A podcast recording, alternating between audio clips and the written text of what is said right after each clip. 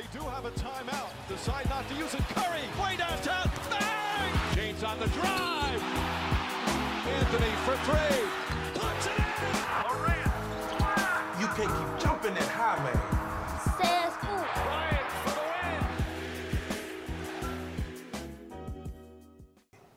win. Uh, the gun wasn't mine.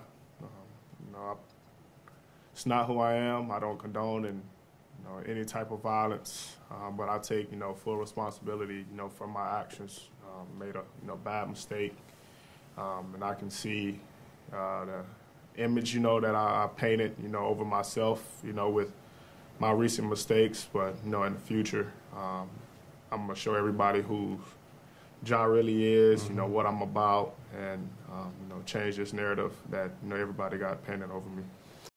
Après les nombreuses affaires dans lesquelles il est impliqué, Jamorant a enfin brisé le silence. La star des Grizzlies s'est expliquée, mais la NBA a tranché. 8 matchs de suspension pour le phénomène de la ligue. D'accord ou pas d'accord avec cette sanction? Coup de tonnerre, Michael Jordan, propriétaire de Charlotte depuis 2010, voudrait vendre ses parts. Après 13 ans à la tête de la franchise, MJ n'a jamais semblé aussi proche du départ. La NBA a beaucoup changé au fil du temps. Plus d'attaques, moins de défense, des scores dérisoires, des stats toujours en augmentation. La légende des Lakers, Pau Gasol, s'est exprimé ces derniers jours. L'Espagnol regrette ces changements. D'accord ou pas d'accord avec ses propos? Dans cette franchise, tout va parfaitement bien. Leader incontesté à l'Est, les Bucks paraissent inarrêtables. Qui peut stopper Yanis et ses coéquipiers dans la quête du titre? C'est notre débat. Hype, épisode 22, saison 2. Bonjour à tous, bienvenue sur Hype, sur Sport en France, une nouvelle émission au basket international, puisqu'on va parler euh, un petit peu de, de- de NBA, mais on va aussi parler de, de basket français avec un invité qu'on va présenter dans quelques minutes. On va surtout présenter un homme euh, swaggy aujourd'hui. Angelo, comment il va? Ça va très très bien. Euh, ravi de rejoindre la 22e émission. Ouais, 22e de cette euh, première saison complète euh, sur on la chaîne. euh, les stats commencent à être sympathiques. hein. Ça commence, on va essayer de continuer de les pousser un petit peu plus loin. hein. Yes. Mélissa, comment elle va? Retour? Très bien, merci. Oui, retour. Absente depuis un moment, mais euh, On aime le t-shirt. content d'être là. Ben oui, Le t-shirt. La balle. on the point. On va parler de Jamorant, euh, Mélissa, sois prête. hein. Je crois que tu l'es. On va accueillir aux États-Unis euh, Melvin qui rentre de congé, qui nous a euh, voilà, fait faux bon pendant deux semaines, mais il revient en pleine énergie. Mélo, comment tu vas? Eh ben, ça va très bien. Salut à tous. Ravi d'être euh, d'être parmi vous. bon, Ravi de t'avoir avec nous. On a accueille- Mélo quand même. hein. Oui, oui, est là, il est toujours, euh, toujours présent. Mélo, dès qu'il peut. On accueille une légende du basket français, également absent la semaine dernière, mais de retour avec nous, Fred Weiss. Bonjour, alors je vous déteste tous. je, vais, je vais vous expliquer pourquoi. J'ai basé ma carrière, j'ai essayé de faire des choses, j'ai gagné une médaille olympique. La dernière fois, on me voit dans la rue, on me dit Je vous connais. Donc je me dis Un peu fier de moi, je me la raconte. Il dit, Bah oui, dans Hype. Voilà, la, la bah, merci nouvelle, beaucoup, tout ça pour ça. la nouvelle notoriété. Il y a un livre aussi qu'il faut connaître, c'est euh, Jusque-là ça va, le livre de, de Fred Weiss et de Geoffrey Charpie, disponible un petit peu partout, n'hésitez pas. Et puis il y a surtout un camp de basket qui aura lieu cet été du côté de la Baule, pas Exactement, exactement. Un beau camp de base à la boule où on n'est pas loin de l'eau et j'aime bien ça. Très bien, c'est en juillet, c'est ça En juillet, Inscription. 9 au 15, Inscription ouverte à tous à tous. Ok. Hugo pourra venir. Ben Hugo aura peut-être autre chose à faire, on lui souhaite. Hugo Besson est notre invité, meneur euh, du Metz de Boulogne-le-Valois. Comment il va? Ça va très bien, merci de l'invitation. Je suis ravi d'être là et ravi d'avoir un programme pour cet été euh, avec Fred du coup. On va bosser, on va bosser les Fred, Je vais poster. Fred trouve ses joueurs euh, en live dans, dans Hype, c'est c'est- c'est plutôt bien joué. Merci d'être là Euh, Hugo, on va parler bien sûr de ton actualité, on sait que tu es blessé en ce moment, mais voilà, on espère que tu retrouveras bien euh, très rapidement les parquets, on parlera aussi un petit peu de la suite avec toi, mais on va surtout lancer la première euh, chronique de notre émission, les news dans le Hype ou pas Hype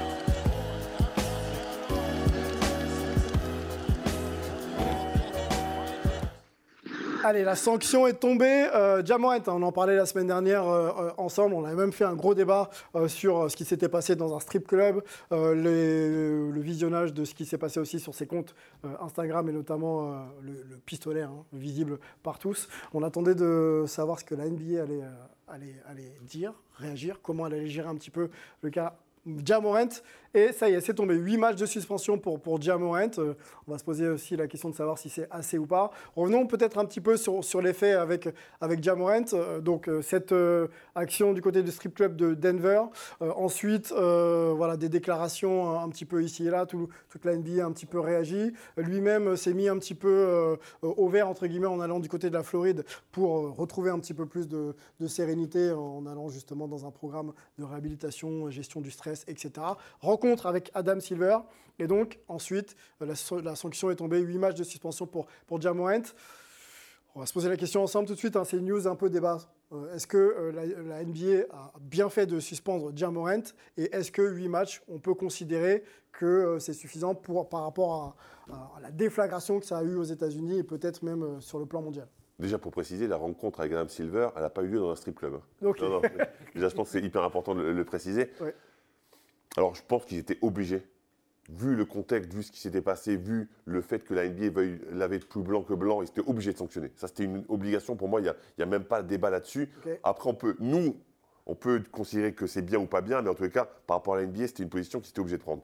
Ensuite, moi, je trouve ça un poil léger, mais en même temps, il faut se rappeler que c'est un gamin qui a 23 ans. 23 ans, ouais. Donc, donc c'est un mmh. bébé mmh. qui est millionnaire mmh. et qui, euh, qui, qui, joue un jeu. Son métier, c'est de jouer à un jeu. Donc, qu'il ne soit pas forcément mature, qu'il commette des erreurs, pour moi, ça ne me paraît pas choquant. Je, pensais, je pense qu'il faut qu'on envoie un message qui est fort. J'aurais peut-être aimé qu'il y ait un peu plus, mais comme j'ai envie d'avoir de bons playoffs, je suis plutôt ravi de, cette situation. Question à, Hugo, euh, tu es dans les vestiaires euh, de, Club Pro, tu connais un petit peu maintenant les, les, boîtes de strip et tout ça. Non, les boîtes de strip, euh, on ne va pas lui poser la question. Comment tu as réagi, toi, quand tu as appris la news de Diamorent, euh, pistolet, strip club, etc. En tant que joueur, on, pense à quoi quand, euh, quand on entend ce type de news-là bah, on est étonné, mais pas vraiment. Après, quand on connaît un peu les États-Unis, c'est un peu le pays des, excès et tout ça. Puis, comme Fred l'a dit, il est assez jeune, il a fait une erreur. Je trouve que c'est important de le sanctionner, mais après, c'est pas non plus ce qu'il a fait n'est pas dramatique en soi, mais pour l'image, pour l'image de la NBA, je pense que c'était important de de le sanctionner. Mais après, euh, après voilà, c'est une erreur, il est jeune. Et, mhm. voilà. Euh, les réseaux sociaux, voilà, usage maintenant euh, largement répandu, un outil d'ailleurs même pour vous de, communication. Est-ce que tu penses que quand on est un joueur comme ça, exposé comme il a été, et même toi d'ailleurs, est-ce qu'on a aussi un peu le sens de la responsabilité de se dire, bon, je ne montre pas tout ce que je fais dans ma vie privée sur les réseaux sociaux parce que je sais que j'ai 10, 20, 30 millions de followers bah, je pense qu'il y a des trucs, oui, qu'il ne faut pas forcément montrer euh, sur les réseaux sociaux et même à, d'autres gens. Euh, il a une responsabilité, oui, c'est d'être euh, suivi par des millions de personnes. Mais après, il a une vie au-delà de. Enfin, il doit s'occuper de lui avant tout, avant de s'occuper des autres. Donc, il, a, il a commis une erreur. Après, je pense que son but, ce n'était pas d'influencer les gens qui le suivent à faire les mêmes choses. Quoi. On a la déclaration d'Adam Silver euh, qui, précédait euh, la sanction, euh, qui parle du comportement de Ja Morant. Je vous la lis. Le comportement de Ja était irresponsable, imprudent, potentiellement très dangereux. Son geste peut avoir de graves conséquences compte tenu de son énorme influence, en particulier parmi les jeunes fans qui l'admirent. Il a exprimé un profond regret pour son comportement. Voilà les déclarations d'Adam Silver. Mélissa, en, off, on discutait un petit peu de l'influence justement de ce geste. Est-ce que, euh, pareil, le sens de la responsabilité euh, ne, doit pas permettre à Jamoran de se dire, bon, j'ai euh, mon opinion, j'ai ma manière de vivre aussi mes, moments privés, mais il faut absolument que je fasse aussi attention à l'image que je renvoie. Oui, bien évidemment. Moi, je ne pense pas que dire aujourd'hui parce qu'il est jeune, ça justifie tout. je pense que ça montre tout simplement qu'il n'est pas bien encadré. Je pense que l'entourage est vraiment important. Ça, c'est pour toute personne aujourd'hui, lorsque vous êtes amené à aller à un certain, chemin, vous devez être bien entouré. Et ça, pour moi, ça montre clairement qu'il bah, ne l'est pas. Euh, pouvoir s'exprimer et avoir un, une arme euh, sur les réseaux sociaux quand on est suivi par des millions de followers. Je suis désolé qu'on le veuille, qu'on ne veuille pas, ce n'est pas une question de jeunesse parce qu'il y a plein de joueurs qui sont passés par la NBA qui avaient moins de 20 ans. Donc euh, je suis désolé, c'est pas, c'est pas, ça ne se justifie pas en disant ça. Donc, oui, il a contre la rédemption. C'est-à-dire que l'erreur pour toi, elle n'est pas normale. Ah non, non, on n'est pas en train de dire que l'erreur n'est pas normale. Il a fait une erreur, oui. Et il en rédemption, il a, euh, plutôt exprimé des, regrets, des, une volonté de faire mieux. en plus, on adore le storytelling en NBA. On va pas aller là parce que dire que les excuses, oui, les excuses c'était bien, mais si on part de tout ce qui a été fait et de dire que il a eu de l'aide, il a dû euh, aller euh, trouver de l'aide et avoir des personnes qui ont, entre guillemets, intervenu, etc. quand on va voir un psy ou quand on va voir une personne pour se faire aider, on ne sort pas un jour après et dire qu'on est prêt à jouer. Ça ne se justifie pas. Dire qu'il a fait une erreur, ok. Dire qu'il a eu, euh, ça a de lourdes conséquences, d'accord. Mais dans ce cas-là, les sanctions, elles doivent être en, adéquates avec ce que l'on dit. Et ça n'a pas été le cas. Donc, euh, moi, je dirais tout simplement que mhm. lorsqu'on est suivi par des millions de, followers, mhm. on ne parle pas que des États-Unis, c'est une influence qui est mondiale. Il y a des jeunes qui veulent faire comme Jamoret, il y a des gens qui vont, qui vont se comporter comme Jamoret demain, et c'est ça qui est dangereux en fait. On ne dit pas que c'est pas, pas entre guillemets euh, impardonnable, non, il a fait une erreur, il doit être euh, sanctionné pour ça. Mais oui, ce qu'il a fait, ça ne doit pas entre guillemets se produire. Il a été sanctionné, mais c'est que 8 matchs, c'est ça? Exactement, c'est que 8 matchs. Donc dire après que c'était, euh, c'était, c'était entre guillemets, c'était une grosse faute, etc. Oui, bah, si c'est une grosse faute, il faut que la sanction elle soit à la hauteur de la fonction. Avant d'avoir l'avis d'Angelo, on va écouter euh, les experts américains, notamment euh, Jalen Rose, sur le cas euh, Jamorant. You're 23 years old. You're a superstar. You're one of the faces of the NBA. What has the last 10 or 11 days been like for you, and how are you doing? Uh, me personally, um, I feel mentally good that I haven't, you know, been in, you know, many years since I, you know, really got drafted to the league. You know, I'm in a space where I'm, you know, very comfortable. Um, you know, I took those, you know, days to be able to, you know, learn how to pretty much be there for myself and, you know, learn, you know, different ways to, you know, manage stress um, in a positive way. When did you look in the mirror and say, I'm going to do this? Because it was reported a couple of days ago that it happened. But when did you say, I'm going to do this and it's necessary? After I made a you know terrible mistake, you know being inside um, a club and you know went live, um, I put myself in you know a bad position. Um, and also, it's you know my daughter. Mm. Um, there's times where she even tell me if she's you know had a bad day, and you know, I felt like you know if she can tell me that, then you know mm. I can mm-hmm. be able to go and talk to somebody as well. You are holding a gun, and we both know how dangerous that can be. Whose gun were you holding? Well, the gun wasn't mine. Um, I, it's not who I am. I don't condone and you know any type of violence, um, but I take you know full responsibility. You know for my actions. Um, made a you know bad mistake, um, and I can see uh, the image you know that I, I painted you know over myself. You know with my recent mistakes, but you know in the future. Um, I'm gonna show everybody who John really is, mm -hmm. you know mm-hmm. what I'm about, and um, you know change this narrative that you know everybody got painted over me. Jamorant qui répondait aux questions de, de Jalen Rose, euh, c'était la première prise de parole en public hein, qui fait suite aux faits euh, le concernant. Je crois que Mélissa, tu n'avais pas complètement terminé ton argumentaire. Oui, d'ailleurs, parce que si on va jusqu'au bout de cette vidéo, lorsqu'il va s'exprimer, il va dire euh, on on ne devrait pas faire ci avec mon équipe, on devrait faire ça. La personne qu'on a juste, entre guillemets, pointé du doigt aujourd'hui et qu'on demande, entre guillemets, à être exemplaire pour plein de gens qui le suivent, c'est Jamorent, c'est pas on. C'est-à-dire qu'aujourd'hui, on ne demande pas à son équipe de se ranger, on demande à lui de faire attention. Et en fait, c'est juste ça, et ça montre à quel point, entre guillemets, pour moi, tout ça, c'est pas vraiment sincère. Melvin, euh, du côté des États-Unis, tu y vis. Euh, comment ça a été perçu le cas euh, Jamorant déjà dans l'environnement de la NBA et peut-être aussi dans l'opinion publique de manière générale?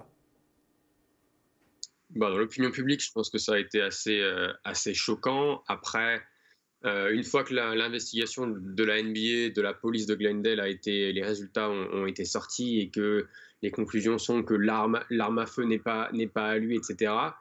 Euh, je pense que l'opinion publique s'est un peu calmée. Après, il y a certaines personnes qui rejoignent un peu ce que dit, ce que dit Mélissa, c'est-à-dire que quand tu as des problèmes comme ça et que tu dois gérer ton stress, euh, ça se passe pas comme ça en un claquement de doigts en, trois jours dans une institution. Ça va être quelque chose plus sur le long terme. Donc la question maintenant, c'est vraiment de savoir est-ce que Ja va pouvoir, euh, bah, va pouvoir répondre à cette attente-là et le faire sur le long terme? C'est bien beau de dire tout ce qu'il a dit sur, euh, dans cette interview avec Jalen Rose, etc. Mais maintenant, il va falloir qu'il prouve qu'il a, qu'il peut changer et qu'il peut changer sur le long terme. Donc on verra. Est-ce qu'il a quelque chose à prouver, Jamorant, à la suite de, ces faits-là, euh, Angelo? Et qu'as-tu pensé de l'exercice médiatique euh, qui l'a opposé à Jalen Rose? Euh, Des choses à prouver, on en a tous les jours. Je pense qu'en tant qu'athlète de haut niveau. on n'a pas tous, nous, sorti un gun en- en- sur un Insta Live. Oui, mais des choses à prouver. Je réponds à ta question. Des choses à prouver. En tant qu'athlète de haut niveau, on en a à prouver tous les Ne jours. me menace pas parce que les Grecs, ils ont parfois des armes. Faut sortir, sortir quelque chose. Non, mais après, en tant qu'homme, Oui. Qui a fait une erreur publique, et quand on est un personnage public dans l'œil, euh, scrutiné tout le temps, oui. Scruté, scruté, oui. Scrutiné, butiné, Ouais, ça, ça, c'est mon franglais magnifique. Mais euh, c'est, c'est certain que, euh, oui, il a, il, il a montré qu'il prend le bon chemin et qu'il va rester dans ce bon chemin. De remettre en question sa sincérité, à titre personnel, je pense que c'est quand même un peu. Été convaincu par ces arguments? Moi, ce n'est pas, les- posture, c'est pas etc. les arguments. Je Ouais. pense que sa sortie médiatique, elle est hasardeuse, mais que ses regrets sont sincères. C'est-à-dire que lui, il essaye d'exprimer le fait d'avoir une réelle prise de conscience. Et tu sais, il mentionne sa fille. Je pense qu'il sait qu'il est père de famille. Je pense qu'il sait qu'il a déconné, que ça lui a coûté aussi au niveau de- du sponsoring, euh, les matchs de suspension, la tollée médiatique qui s'est Oh, dans y a des- Nike- Nike Tu parles de sa fille, euh. mais tu sais qu'il y a des mots-clés dans la communication. Tout à fait. Tu sais qu'en disant, en, en mentionnant sa fille, il, il sait qu'il va toucher une corde. Alors, je, moi, je ne remets pas en cause. Je ne suis pas, je- je suis pas de l'avis entièrement de, de Mélissa. Mais tu sais très bien que sa communication. Oui, mais ça fait partie de la est- prise de conscience elle aussi. Est, elle est bien faite et. Elle est bien faite et, ces hasard- et hasardeuse. J'ai- j'ai- explique- Tu je tu, tu vois ce que je veux Je dire suis Il y a- entièrement Il y a des d'accord. mots qui sont volontairement choisis. Il y, a, il y a, on va dire, une dynamique où on l'incite à lui dire n'oublie pas de parler de ça, n'oublie pas de, de mettre en avant le fait que tu es un homme de famille, n'oublie pas. Il n'y a pas de souci, je, je comprends. Et puis on n'est pas, euh, on n'est pas né d'hier. Le vrai problème, c'est pas la sincérité d'ailleurs. hein. Tout à fait. Le problème, c'est l'angle de dire Oh, en trois jours, tu n'es pas prêt à jouer au basket. Excusez-moi, si. Euh, le, le meilleur échappatoire et la meilleure thérapie qu'un athlète puisse avoir, c'est de retourner sur le terrain et le plus rapidement possible. On n'a pas dit qu'il Kobe Bryant, quand il a eu ses problèmes, Kobe Bryant, quand il a eu ses problèmes extra-conjugaux et autres, et qu'il a eu une tollée médiatique encore pire que ce qu'a mangé dans les dents de Jamorant, il est retourné sur le terrain, il a mis tout le monde d'accord. La meilleure des réponses, c'est d'aller sur le terrain et de montrer qu'on est faire capable. familial et montrer un gun sur euh, sur euh, Mais, sur mais- vidéo, mais tu, parles de Bon, la. restons, restons, restons. Non, non, non, attends, non, mais excuse-moi, très vite, a, on a Oui, non, plus trop vite, le temps. On peut comparer parce qu'on n'est pas dans la vie personnelle des gens. Et le truc qu'a fait Jamorant avec un gun n'a rien à voir avec la vie privée d'un homme qui peut littéralement détruire sa psychologie et à long terme également. Donc ne soyons pas là à juger les gens et à, se- à prétendre qu'on a les réponses que nous n'avons Ouais, pas. mais il faut qu'il y ait un suivi. Faut il- il Et là, pas on est d'accord. bien, On dit qu'il y a un Mais, suivi. Là, mais- on mais est je pense que 10 jours d'enfermement, entre guillemets, et ensuite qu'il ait un suivi pendant tout, tout le temps, tout le temps, je pense que c'est Le important. problème, Fred, c'est oui. qu'il aurait dû dire j'ai commencé un processus qui va être long. Oui, mais c'est pas ce qu'il a dit, donc on va pas non plus interpréter ce qu'il a pas dit ou vouloir parler Et pour lui. c'est je pour ça que j'ai dit que sa sortie médiatique était hasardeuse et incomplète, que pour moi, c'était un bon premier pas, mais qu'il faut aller beaucoup plus en profondeur. Voilà mon point. Allez, le mot de la fin, peut-être avec, euh, avec toi, Hugo. Moi, je voudrais revenir sur euh, l'utilité des réseaux sociaux. Est-ce que toi, dans ta pratique euh, euh, quotidienne, tu as changé un petit peu ta manière d'appréhender euh, ce- ces usages-là parce que tu es euh, un personnage public? Bah, je fais... Après, j'ai jamais été très, très réseaux sociaux, moi, personnellement, mais Mhm. je, fais... je fais attention, oui, oui et non. Enfin, j'ai... C'est sûr qu'il ne faut pas poster n'importe quoi faut... pour pas nuire à son image, mais après, je pense que si on est sain, entre guillemets, dans la vie de tous les jours, on n'a rien forcément à cacher et tout ça. Donc, euh, moi, je suis sain dans ma vie, donc ce que je montre, c'est, c'est sain, quoi. Ok, parfait. Sa com- Sa communication est meilleure, du coup. Très belle, On sait très belle communication de- C'est des, stratégies aussi. Il y a des gens qui veulent donner accès à tout pour justement faire monter la hype. Hmm. Il y a des gens qui veulent garder le mystère pour qu'il y ait une hype qui l'entoure de... Et puis il y en a d'autres qui ne contrôlent pas du tout les outils et qui font n'importe quoi avec. complètement. De, de moins en moins, quand même. De moins en moins, c'est vrai. On continue. News euh, concerne Sa Majesté Michael Jordan qui souhaite vendre ses parts des Hornets. euh, Il est en actionnaire. discussion, ouais. Ouais, en discussion. Actionnaire, donc propri- propriétaire des Hornets depuis 13 ans, euh, Michael Jordan, euh, qui euh, a, euh, alors attendez, voilà, 13, 13 saisons, je l'ai dit, à son actif. On va, peut-être faire le point avec, avec Melvin déjà sur euh, l'intégralité de sa présence aux Hornets. Et puis ensuite, on se posera la question de, du bilan de Michael Jordan à la tête de, de ces Hornets. Melvin.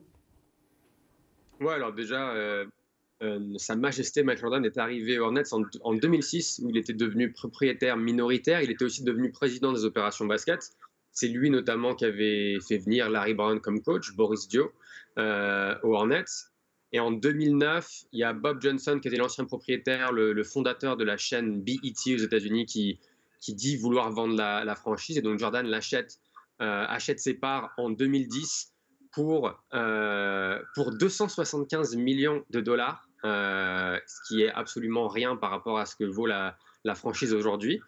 Euh, et malheureusement, en 13 ans, il n'a pas fait, pas fait grand grand chose, en tout cas sur le plan, sur le plan basket, sur le plan sportif. Et puis donc on a, on a appris la semaine dernière qu'il a, qu'il est prêt à vendre ses parts à deux personnes. Alors le premier s'appelle Gabe Plotkin, qui est qui dirige un fonds d'investissement qui s'appelle le Melvin Capital. Très bien, bien choisi et à une autre personne qui s'appelle, euh, j'ai plus son nom, je crois que c'est Monsieur Schnall, qui est, qui est également dans la finance et qui, euh, qui est euh, propriétaire minoritaire chez les Hawks. Il va vite. à savoir que Gabe Plotkin avait déjà acheté des parts à Jordan en, en, 2022, la saison dernière, donc c'était peut-être le premier pas vers la vente totale de, des Hornets par Michael Jordan. Donc on verra. Le, timing est assez, euh, bizarre quand on sait que, bah, que les Hornets sont partie des quatre équipes qui vont peut-être euh, recevoir le, premier choix de draft et donc avoir la chance de drafter euh, Victor Wembanyama. Donc assez, assez étonnant, mais à savoir, on verra ce qui va se passer. Alors les estimations, hein, ça reste encore à être confirmé. Il a acheté donc la franchise, tu l'as dit, 275 millions de dollars et il pourrait la revendre pour quasiment un milliard 8 euh, Jordan, ce qui fait quand même une, grosse euh, plus-value. Donc peut-être que l'opération euh, business là est réussie, mais sur le plan sportif, on se pose la question ensemble. 13 saisons. là, comme ça, sans rentrer dans les statistiques, Angelo, le bilan à la tête des Hornets, Bobcats et Hornets pour Jordan sur le plan sportif Décevant. Décevant Décevant, il faut rester pragmatique, il faut rester honnête. on peut avoir admiré et même idolâtré Jordan durant toute sa carrière de joueur c'est pas forcément un exemple à suivre en tant que dirigeant. Que dirigeant. Euh, déjà, il n'a pas été bon recruteur. Euh, on se souvient de sa draft avec Kwame Brown. Euh, alors là, le, travail est pré-mâché et régurgité pour lui avec Victor Wembanyama s'il obtient le premier choix, mais bon, c'est pas, pas idéal. Il a quand même fait des bonnes choses. Ils ont, ils ont retrouvé le nom Hornet, c'était les Bobcats d'avant. ok, ça c'est positif, mais ça va pas très loin. Ils ont fait quelques apparitions en playoff. Mais, Trois apparitions, 13 ans.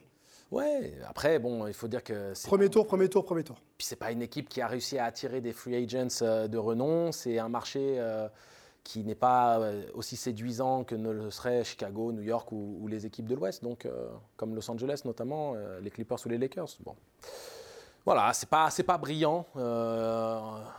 il a clairement moins le, le nez en tant que dirigeant parce que quand il était joueur, et, Fred, tu peux, je pense qu'on peut tous attester de ça. On est tous joueurs quand on est sur le terrain, on contrôle les choses parce qu'on est, on est, on a la balle entre, entre les mains et on peut, voilà, être décideur. De démontrer une certaine connaissance, avoir l'œil pour le, recrutement des jeunes, sachant que le potentiel et le développement des jeunes, c'est aléatoire, c'est jamais garanti. Euh, il y a plein de choses qui font que. Petite question un peu polémique et j'ose et j'assume. Est-ce que c'est pas une bonne chose pour les, euh, les Hornets que de voir justement Jordan prendre vraiment du recul. C'est pas fait encore, hein. mais pour que le projet vraiment se lance et que ça puisse vraiment apporter quelque chose sur le plan sportif, je parle. En tous les cas, il est critiqué. Il est critiqué par la NBA en général parce que c'est un propriétaire qui n'est pas suffisamment impliqué, qui est un peu désinvolte. En tout cas, c'est ce qui se dit. Mhm. Euh, et il, est critiqué au sein même de l'organisation parce que bah, justement, il n'a pas fait venir de free agent. Sur le marché des buyouts, il n'est pas très actif alors qu'il y a certains propriétaires qui le sont. Donc euh, peut-être qu'un autre qui aurait du 109, qui aurait euh, plus de de niaque, j'ai envie de dire, et qui aurait des choses à prouver. Parce que malheureusement pour Jordan, qu'est-ce qu'il a prouvé, Jordan? Et, je pense qu'il il, s'est dit, je vais me prendre un jouet sympa, je vais me faire une petite culbute de 800 ou de 900 ou peut-être un million, même, de, même plus d'ailleurs, un million et demi de, de, milliard et demi, de, dollars. Mais concrètement, je pense que lui, le fait de, j'imagine déjà un coach n'a pas vraiment la main sur ce qui se passe sur le terrain parfois. Donc il, est un peu frustré par ce qu'il propose. Imagine un propriétaire qui doit passer par un coach, qui doit passer par des joueurs. Donc réellement, c'est pas lui qui, interagit vraiment sur le, sur le jeu et je pense que ça doit être hyper frustrant pour lui. Et tout simplement, ça prouve juste que c'est un être humain et qu'il ne peut pas être bon dans tout. Je pense que la culture actuelle ne lui convient pas non plus. Hein. La bah culture ben, du jeu NBA actuel ne lui convient pas. et puis il peut ne pas être aussi très compétent voilà, c'est ça, on, ne peut pas être bon partout. Hein. partout hein. Mais ça pour conclure. Sauf quand c'est. Moi, je pense qu'il y, a deux choses là-dedans à voir. Euh, si on regarde que euh, purement business, euh, aujourd'hui, bah, je pense que Jordan, il a encore fait un gros coup. Parce que je pense que ça, il ne faut pas le nier. Mine de rien, quand on dit qu'il a été bon ou pas, il va faire un recours parce qu'il va revendre. Business Business, avant, c'est un très grand businessman et ça, il Mhm. faut le reconnaître encore une fois avec ce qu'il est en train de faire. Après, euh, le côté euh, euh, GM, je pense pas que Jordan, malgré ce qu'on peut dire, avait, euh, après c'est que mon, mon humble avis, avait entre guillemets euh, le monopole sur tout. Je pense pas qu'il était maître de toutes les décisions. Je pense que ça ne dépendait pas toujours que de lui. Ça, c'est, je, je pense que c'est pas une- entre guillemets. Bah, toujours- ça tu veux, quand même. T'installes quand même Je- des mecs quand même, non Après, c'est ce que je dis, c'est, c'est reste que mon avis. Tu valides des compétences et tu les ça places reste au que bon, mon bon avis, je pense qu'il n'est peut-être pas, il n'était pas entre guillemets non plus libre euh, totalement à 100% pour pouvoir prendre toutes les décisions. Ça reste que mon avis. Après, voilà, c'est aujourd'hui de voir. Mais de revendre aujourd'hui, c'est pas. Je pense que c'est une bonne chose. Mhm. Je pense que c'est bien après 13 ans que les Hornets puissent prendre entre guillemets un nouveau visage, un nouveau chemin. Je pense que ça peut être une bonne chose. Euh, avec euh, le choix de la Melo Ball, je pense que c'était aussi une bonne chose. Ça peut entre guillemets redorer un peu l'image de- des Hornets, euh, vendre des maillots. Il y a eu de l'attraction autour de, de- de ce joueur parce qu'il était là. Après, bon, il a fait des mauvais choix, c'est vrai. Il n'a pas été aussi bon qu'il a été en tant que joueur. Après, ça restera Michael Jordan et le côté business, en tout cas, moi je dis chapeau. Validé, sportivement. Co- Côté business validé 2000%, mais je suis obligé de te corriger, Mélissa, par rapport au fait qu'il n'avait pas la main mise. Il avait la main mise sur absolument tout. Et d'ailleurs, C'est il- rien, Angelo. Bah, tu, tu sais, tu sais, tu sais comment on le sait Tu sais Ton avis, ton avis, ton avis, Angelo, pour terminer. Tu sais comment on le 200% sait de- Tu sais comment on le sait Son meilleur ami, c'était Charles Barkley. Et Charles Barkley est sorti publiquement, sorti médiatique pour critiquer le fait qu'il n'avait pas donné la main à qui que ce soit de compétent. Et depuis, ça- depuis 10 ans, il ne se parle plus à cause de cette sortie. Attends, attends, on peut livrer les, le popcorn pour, Hugo, parce Non, qu'il adore mon Harvey, il aimerait bien manger trucs en on même peut temps. pas dire, on Mais peut on pas va- dire qu'Angelo, on ne ne sait pas, alors qu'on sait. C'est Un- connu aux un États-Unis. un gars, une fille, on, va, on va de toute façon attendre de savoir si ces, ces parts sont vendues et on continuera peut-être de discuter de- du bilan de, de Jordan sur le plan sportif. Est-ce que ça peut, est-ce que ça peut, est-ce que la décision ou en tous les cas la, la chance d'avoir Victor Wembanyama peut influer sur la vente ou pas? Ça, c'est à voir aussi. Ah, Parce que surtout, ça prend du temps, ce genre de processus. Oui, donc, donc le processus, le temps d'être lancé, là, pour l'instant, il y a juste des estimations, des. Oui, mais ça a l'air d'être quand même bien avancé. C'est bien avancé, mais Ouais. les pourparlers, rien n'est fait pour l'instant. Dans tous les cas, dans Donc- tous les cas, il faudra l'entourer. Et je pense que, je pense que c'est ça. Il, Jordan, il devrait laisser la main. Et parce que même si on- Victor vient, il- il- tout seul, il ne pourra pas c'est gagner. un il autre faudra l'entourer, sujet, il faudra Mélissa. amener des, euh, des joueurs. Mélissa, c'est un autre sujet, Wemba, Nyama, etc. Ça va arriver vite et on fera tout ce qu'il faut quand il sera en NBA. Euh, c'est sûr, on va parler d'une ancienne légende de la NBA, euh, Pau Gasol, qui s'exprime dans le d'accord, pas d'accord.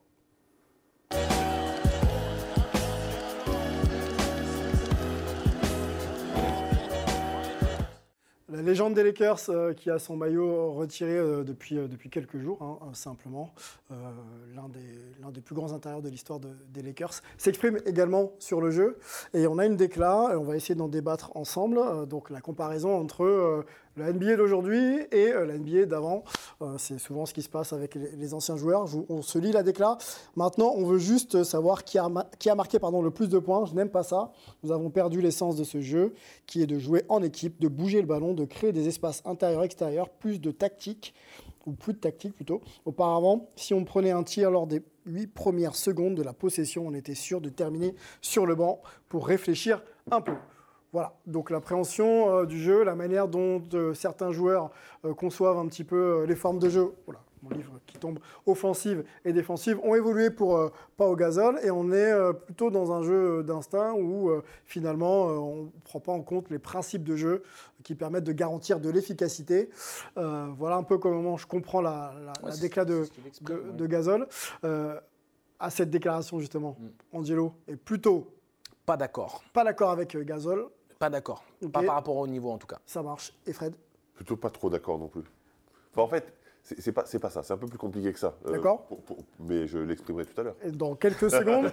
Euh, Hugo, on t'explique un peu, on oppose un peu nos deux consultants et puis euh, on va te laisser euh, nous donner ton avis sur leur, sur leur argument et tu nous donneras ensuite Là, pour le coup, on tien. est, on est Ça plutôt marche. dans la même voie, lui et moi. Donc, euh, Allez, on commence par toi, Angelo? Ah, Est-ce qu'elle est d'accord, Mélissa? Mélissa, on, on développera après. T'es d'accord avec lui ou pas? Bah, moi, je trouve que ça fait deux personnes, entre guillemets, dans peu de temps qui s'expriment euh, du fait que la NBA change. Euh, Damien Lillard l'a fait aussi. Euh, D'une façon d'accord pas? Bah, on, est, on peut que. Enfin, être d'accord ou pas d'accord, ce serait pas le mot, mais je pense qu'il a joué. euh, il y a eu son époque, et il y avait des choses qui allaient avec son époque, et entre guillemets, le basket a changé, les règles ont évolué aussi. Je pense que je reste entre les deux, je suis un peu partagé. Ok, Je suis tu développes d'accord, après? comme, euh, On écoute d'abord nos deux consultants et ensuite euh, on t'écoutera. Vas-y. Écoute, euh, moi, pour le coup, je suis d'accord sur une première moitié qui serait la globalité du jeu NBA dans les équipes médiocres.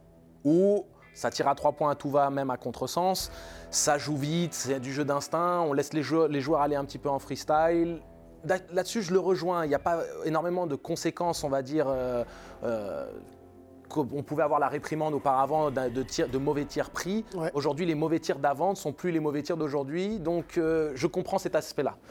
Mais quand tu parles du très très haut niveau, les Warriors, c'est une académie de basket. Les subtilités, la stratégie, la mise en place pour euh, libérer Clay Thompson ou Steph Curry. Tu regardes le jeu pratiqué collectif du côté des Bucks. Euh, je veux dire que le très très haut niveau NBA reste quand même une masterclass au niveau tactique, que ce soit défensif ou offensif. Donc je ne peux pas être d'accord avec Gasol, mais dans la globalité de la culture du basket actuel, je comprends pourquoi il dit ça. Ok, terminé? Terminé. Ok, parfait.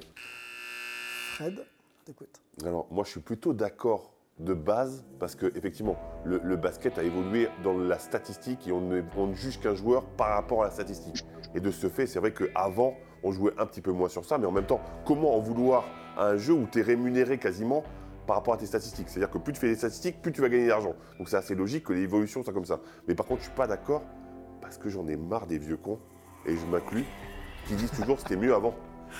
J'adore Pau Gasol en plus, euh, vraiment, Ouais. vraiment, et j'ai un énorme respect pour lui, mais, mais j'ai l'impression que ce discours de vieux con, nous quand on l'entendait, c'était mieux avant, ça nous gonflait. Mais je comprends que les jeunes, ça les gonfle aussi. C'est comme ça, c'est l'évolution logique. Après que tu dit ça, tu dis quoi? Bah t'as rien à dire, c'est comme ça, c'est l'évolution, t'as rien à dire. Ça évolue à ce point parce que les mecs maintenant, quand ils shootent à 3 points, ils sont à 40% même quand ils shootent du, lo- du- du logo. Oui, il y a moins de post-up, pourquoi? Parce qu'ils ont des stats avancées qui permettent de déterminer qu'une possession à 40% à 3 points, c'est plus important que, que 50% à 2. Les statistiques, encore une fois, ça a tué peut-être un peu le basket, mais qu'est-ce que tu veux y faire? La vie d'Hugo, euh, l'évolution du jeu, tu es un joueur euh, très porté aussi vers l'attaque. Euh, Un peu trop. Si, ouais. Bon, c'est c'est la vie, c'est la, vie- c'est la vie de Fred. Tu pourras lui répondre, il n'y a pas de problème. je Est-ce que justement cette notion d'ou- d'ouvrir un peu le jeu et de, et voilà, de, de- de- de tirer en moins de 8 secondes, etc., c'est des choses que toi tu considères être positives pour l'évolution du basket?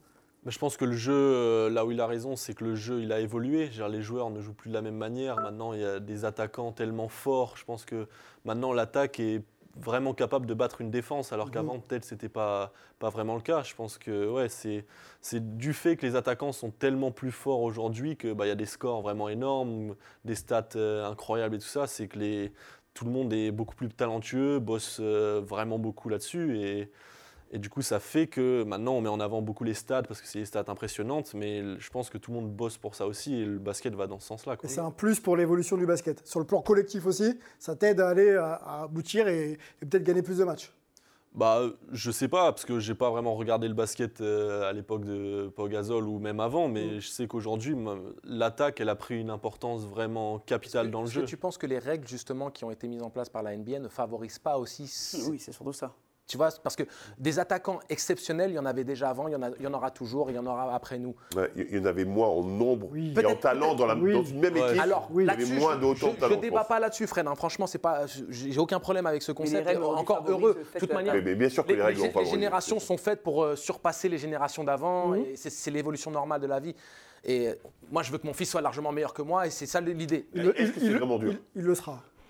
Pour Il l'est déjà. Il l'est déjà. J'espère que ce sera facile. Mais le problème, c'est est-ce que tu ne penses pas que les règles aussi accentuent encore plus ce trait-là? Parce que tu vois, les attaquants sont forts, mais là, Pogazol, il parle de cet euh, élément statistique où le jeu a évolué, mais La réponse d'Hugo et ensuite la vie de Melvin. est-ce qu'il y a vraiment cette perte stratégique euh, et tactique dont lui il parle? Tu vois stratégique et tactique, je sais pas. Après, on le voit comme euh, Luca il peut le dire, c'est beaucoup plus facile de marquer en NBA qu'en Europe. Mm. Je pense que oui, en NBA, le- c'est vraiment tourné vers l'attaque et les espaces font que c'est plus facile de marquer. Après, l'aspect tactique, euh, je pourrais pas vraiment dire, mais je pense que pour avoir un peu expérimenté la NBA cet été, l'aspect tactique est vraiment super important. Le nombre de gens qui entourent, euh, enfin le staff est super important et tout ça. Donc je pense que l'aspect tactique est toujours là. Tu es d'accord quand même qu'il y a une minutie autour de tous les éléments qui entourent le jeu Tu as tellement de staff qui s'occupe de tellement d'éléments précis. On peut pas dire que la tactique elle passe à la trappe. quoi. J'ai du mal avec ce vie de Melvin euh, sur euh, justement le- les propos de Pau Gasol, on, on a l'impression que lui, euh, il souhaiterait un peu qu'on bride un peu les talents, finalement. Moi, je suis, je suis complètement d'accord avec ce qu'a dit Angelo. C'était exactement mon, arg- mon argumentation. Je pense que là où je rejoins pas au gazole, c'est plus sur une NBA qui est plus jeune au final. Il y a beaucoup moins de vétérans, des vétérans qui savent peut-être plus jouer au basket, qui ont un QI basket qui est plus développé. Alors que quand on a des joueurs qui arrivent à 19, 20 ans en NBA, bah, faut quasiment tout leur apprendre. Et du coup, les coachs deviennent plus des formateurs que des, que des, que des managers. Et malheureusement, ce n'est pas, pas vraiment leur, rôle, donc ça prend plus de temps. Et donc, du coup, on a, on a des équipes qui, qui, qui jouent un basket, euh, un basket qui est un peu dégueulasse. Quoi. Mais euh, donc, moi, je pense que c'est ça, et ça rejoint un peu ce que disait Melissa sur Damien Lillard. Je pense que c'est plus la mentalité des nouveaux joueurs qui arrivent en NBA qui est différente de, de l'époque de Pau Gasol. Mais après, on ne peut pas dire que, euh, que les meilleures équipes NBA jouent, jouent ce, ce, type de basket-là. C'est pas vrai. Les Mélissa, pour conclure Oui, je suis, je suis tout à fait d'accord avec euh, Melvin et, euh, et ce qu'Angelo dit. Parce Ouais. que les meilleures équipes, entre guillemets, c'est euh, c'est ceux qui vont avoir une grosse pointure sur l'attaque, mais qui vont être très forts en défense aussi. Donc on a très bien pu voir, même avec, entre guillemets, Kyrie Irving et, et Doncic, on peut avoir euh, la, meilleure, la meilleure attaque, mais si vous avez tradé euh, vos, vos meilleurs défenseurs, ça va être compliqué pour vous d'aller gagner un titre. Et ça, je pense que c'est ça qui est bien. C'est-à-dire les grosses équipes aujourd'hui gardent, entre guillemets, euh, ce, ce sens-là du basket qui est euh, l'attaque, c'est bien, mais on gagne aussi en défense, et ça, il ne faut pas l'oublier. quoi. Donc, Puis la construction collective. la tu co- sais, exactement, le jeu collectif, on y retrouve dans les meilleures équipes, et c'est ça qui fait la différence aussi. Et c'est ça qui fait que ça... La construction collective, on va en parler tout de suite dans le débat de la semaine avec les Bucks de Milwaukee.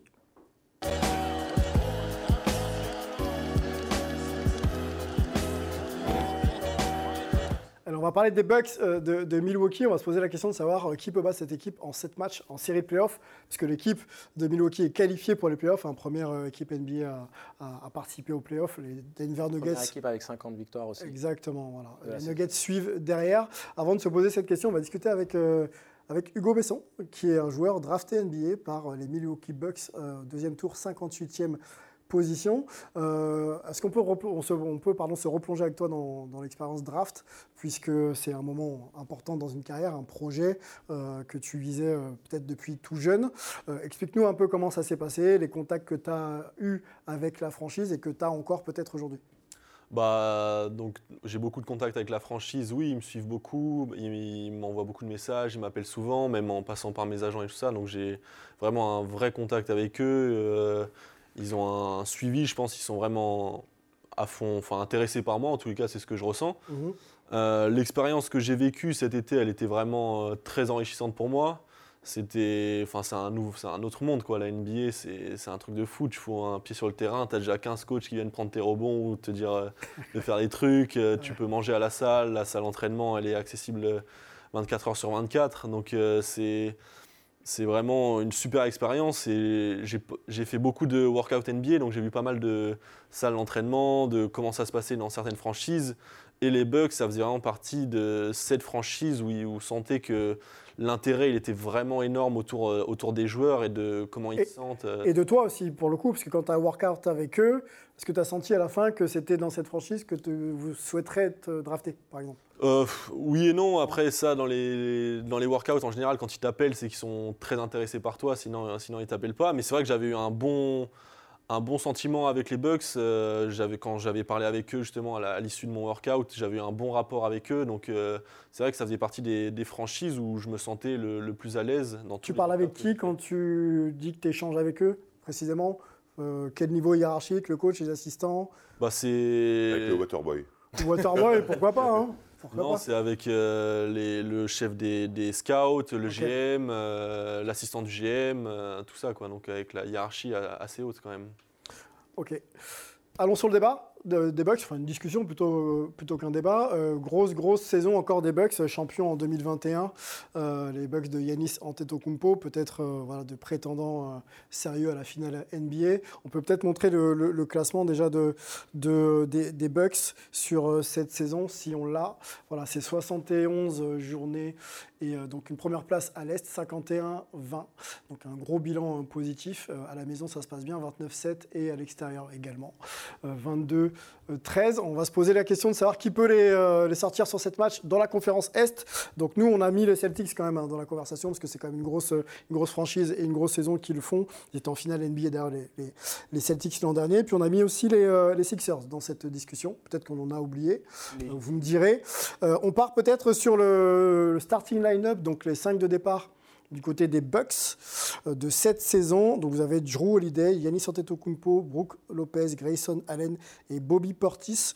On peut enchaîner avec euh, le 5 de départ des euh, Celtics, avec Jason Tatum, Jalen Brown, Marcus Smart, Al Horford et Derek White. Et on enchaîne avec le 5 de départ des Sixers avec James Harden, Joel Embiid, Tyrese Maxey, Tobias Harris et des Anthony Melton. Voilà un peu pour les 5. Bien sûr, hein, il n'y a pas que 5 joueurs qui jouent sur le, le terrain. Bon, on vous propose d'abord les 5.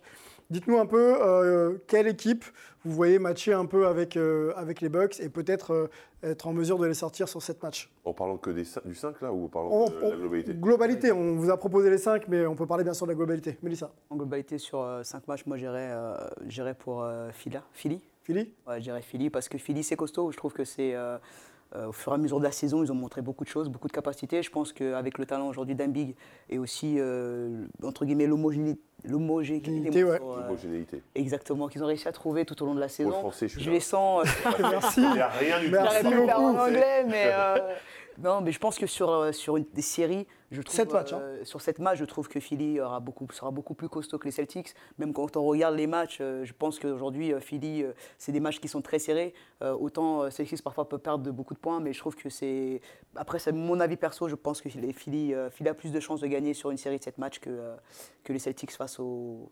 Ok, on, a, on peut rester sur les, euh, les Celtics, hein, si jamais, euh, enfin sur les Sixers, pardon, si jamais euh, vous voulez en discuter Ouais, aussi. honnêtement, La profondeur de banc peut pas manquer quand même aux Sixers. Ouais, c'est ce que dire. Pe- pe- Peut-être que la problématique, parce que quand on voit le 5, il est quand même euh, bien, Bien costaud. Mais après, c'est un peu plus, un peu plus calme sur, le- sur le banc. Et, mais, en, même- mais en même temps, sur les playoffs, on sait que la rotation, elle, est Bah, plus limitée limité, aussi. ouais.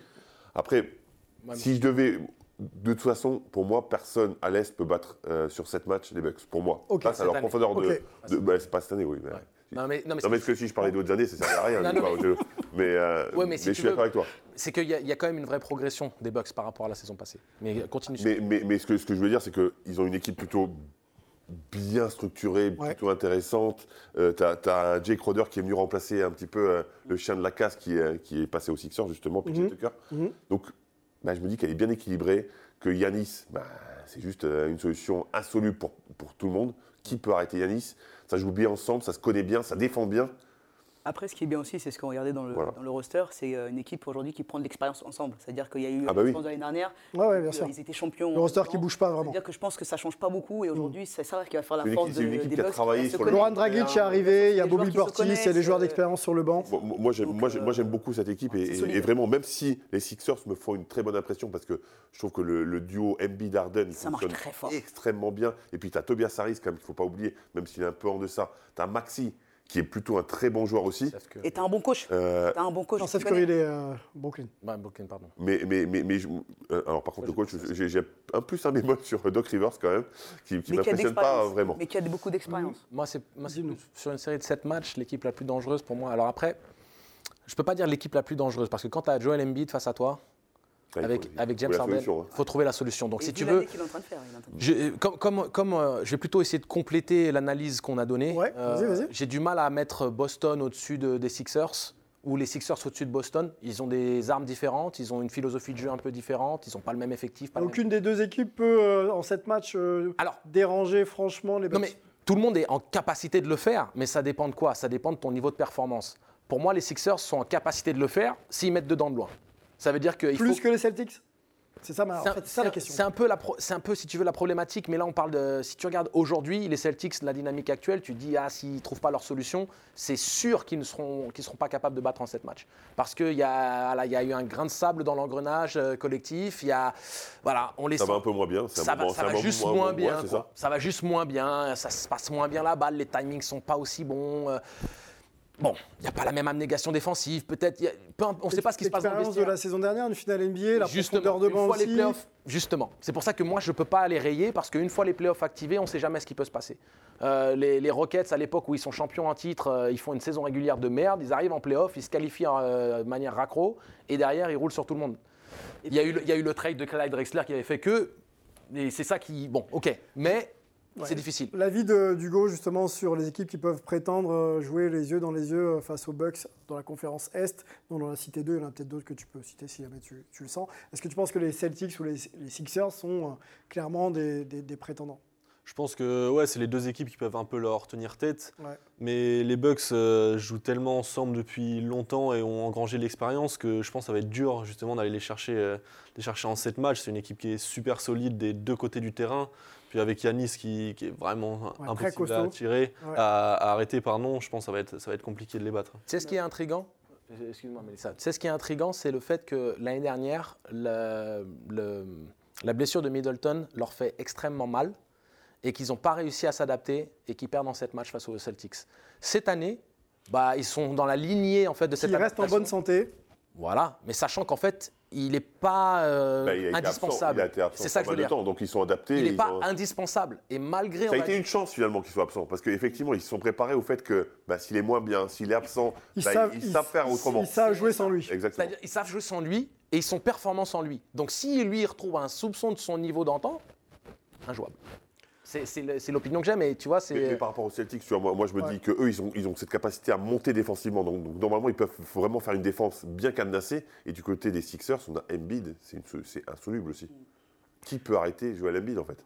Bon, on a quand même Brook Lopez qui sait défendre, mais Ouais. effectivement, défendre au large, c'est pas trop son truc. bah, Déjà, et ses déplacements latéraux, Brook Lopez, même s'il Ouais. se déplace plutôt bien pour son gabarit, Oui, c'est quand même dur hein, sur C'est le dur, oui, c'est dur. Bah, ils, ont- ils font, ils font un choix en fait où Embiid va avoir énormément de responsabilisation, euh, encore plus que Un maintenant. peu trop. Et le problème, c'est que moi, de ce que j'observe de lui, il fatigue le gros babar. Il fatigue, il a du mal. Donc si tu fais une et si tu fais une série de 7 matchs où tu joues tous les deux jours, je ne sais pas. Je-. Il est ex- absolument extraordinaire individuellement. C'est un des trois candidats légitimes pour, pour le MVP cette saison avec Jokic et, et, et Antetokounmpo. Donc, tu es en Mais train de me dire que tous les mots, tu les mets en anglais et MVP. tu dis- MVP, mais MVP. Non mais, c'était- non mais vraiment, c'est- là. c'est le dictionnaire- le ah, dictionnaire d'Angelo. Là comme ça, mais Bah. contre MVP quoi. Je vais, je vais vous départager, on va, on, va, on va parler nous français euh, très vite, on est obligé de conclure ce débat. Yes. On va parler français dans le French Corner, c'est parti.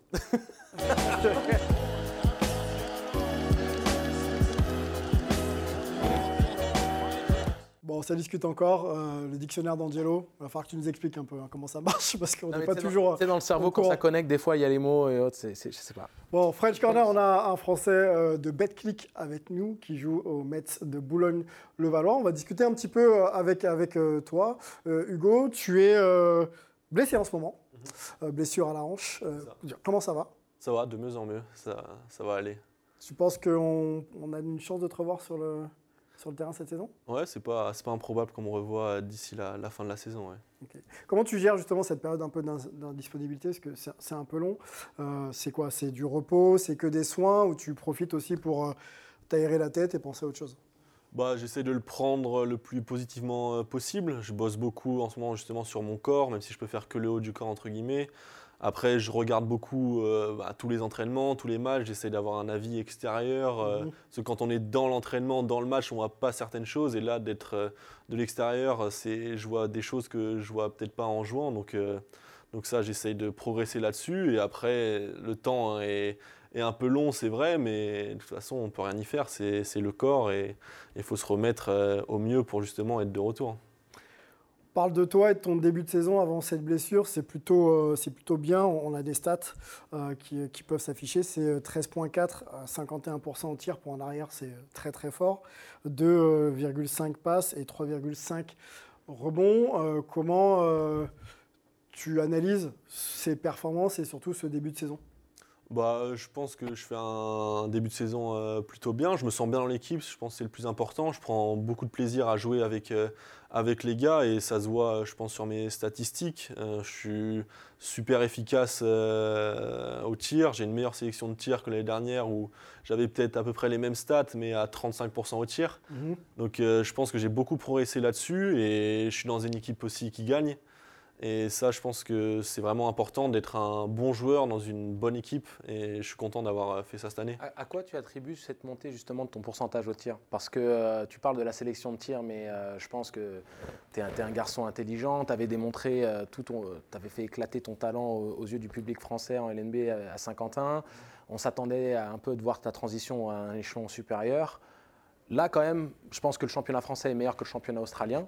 Et donc que tu aies des meilleures stats, on va dire, dans la justesse du jeu, est-ce que c'est lié au contexte collectif, la manière de jeu de votre équipe ou est-ce que c'est simplement lié à une prise de conscience personnelle? Une progression individuelle aussi. Je pense que c'est un peu les deux. L'année dernière, j'étais dans une équipe à bah, l'inverse d'aujourd'hui qui perdait beaucoup. On n'avait pas un super collectif, euh, les, les rôles n'étaient pas enfin, super bien définis. Et même moi, je pense que j'étais. Ça ressemblait plus à la G-League, tu veux dire? Ouais, on avait pas mal d'anciens joueurs NBA et tout ça. Puis même après, comme, tu sais, quand une équipe ça prend pas, ça prend pas. Du coup, on, on enchaîne les défaites. Euh, chacun essayait d'un peu de tirer son épingle du jeu. Et moi, j'avais la draft euh, en fin d'année, donc peut-être que parfois je forçais plus de choses. Alors que cette année, je pense que j'ai pris plus de sagesse entre guillemets dans le jeu. Où bah, maintenant, j'essaie vraiment d'être le plus efficace parce que mon objectif, c'est d'aller en NBA ou en Euroleague. Et je sais qu'au début, bah, je ne serai pas le, target guy, donc je n'aurai pas toutes les balles. Donc il faudra que je sois efficace dans, dans les choses euh, qu'on me propose. Donc j'ai vraiment fait un gros boulot là-dessus en étant justement le plus efficace possible pour qu'on se dise bah, Hugo Besson c'est un arrière euh, scoreur mais efficace. Alors que là peut-être euh, quand je suis sorti d'Australie, j'étais un arrière scoreur mais la parfois je pouvais faire des matchs à 2 sur 12 quoi. Mmh. Euh, mais est-ce que c'était pas une volonté justement aussi comme tu le disais hein, pour être drafté, il faut, faut se montrer, il faut faire des erreurs, il faut, faut prendre des shoots et, juste maintenant que tu es drafté entre guillemets, est-ce que tu te dis pas voilà maintenant je vais quand même m'appliquer dans le jeu, je vais attendre que le ballon vienne dans mes mains parce que le jeu collectif aussi et, j'imagine, après je t'ai pas vu jouer en Australie, mais est bien, est bien meilleur avec Vincent Collet que ce que tu as pu avoir euh, là-bas aussi. Ouais, tu arrives dans des meilleures conditions. Quoi. Ouais, euh, c'est sûr que en fait, je pense qu'en très peu de temps, j'ai pris beaucoup de maturité. Je pense que je vois les choses vraiment différemment que, que je les voyais en Australie, où pour moi, euh, fallait que je mette le plus de points possible, que je montre le plus de choses possibles que je peux faire. Et peut-être je le faisais de la mauvaise manière, alors que cette année, genre, je peux très bien montrer des choses et que je maîtrise et tout ça sans vraiment euh, forcer un truc euh, que je sais que de toute façon j'ai très peu de chances de, de le mettre, même si j'ai confiance en moi. Je pense qu'il faut montrer, et surtout moi, que me mettre en confiance avec des choses qui me rassurent et tout ça. Et cette année, j'ai vraiment progressé là-dessus où c'est en plus la première année où je suis pas titulaire, donc euh, je sors du banc, c'est une nouvelle expérience pour moi et tout ça, donc euh, c'est un rôle que, que, j'appréhendais un peu et du coup je me suis dit bah, il va falloir que je sois le plus efficace possible pour euh, rester sur le terrain. Quoi. Ta marge de progression, si tu où du coup maintenant si tu devais développer un autre, une autre facette de ton jeu? Bah un, peu en, un peu en défense comme beaucoup diraient, même si je pense que je fais beaucoup. mais dans quel aspect? Parce que tu dis défense, mais la défense, ça peut être très très large. Donc, euh, bah, Laisse-le répondre déjà. la, défense, euh, la défense en 1 contre 1, je dirais que c'était un peu une de mes faiblesses, même si cette année, j'ai beaucoup, beaucoup progressé. C'est lire ton vis-à-vis euh, sur les 1 contre 1. Quoi. Ouais, c'est ça. Alors, je, vais être très sincère. Pour moi, c'était des déplacements latéraux. C'est-à-dire que tu as, parfois du mal, quand, quand il te prend de mhm. vitesse, tu as du mal à, déjà reculer un petit peu et à te déplacer latéralement. Ce qui est paradoxal, parce que quand même, tu es un joueur plutôt très athlétique et très vite. Donc c'est vrai que sur ça, je, te rejoins un peu.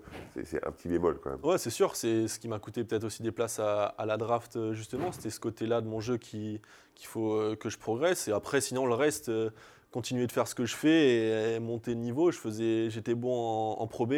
J'ai réussi à être bon en Australie. Maintenant, je suis bon en Pro A. Et l'année prochaine, il faudrait que je sois bon en NBA ou en Euroleague. La bête Si, tu peux continuer, bien sûr. bien, sûr, bien sûr. Moi, je suis assez bluffé par ce garçon. Parce que euh, clairement, quand on voit les matchs des Mets, Vincent Collet, il n'est pas tendre avec lui.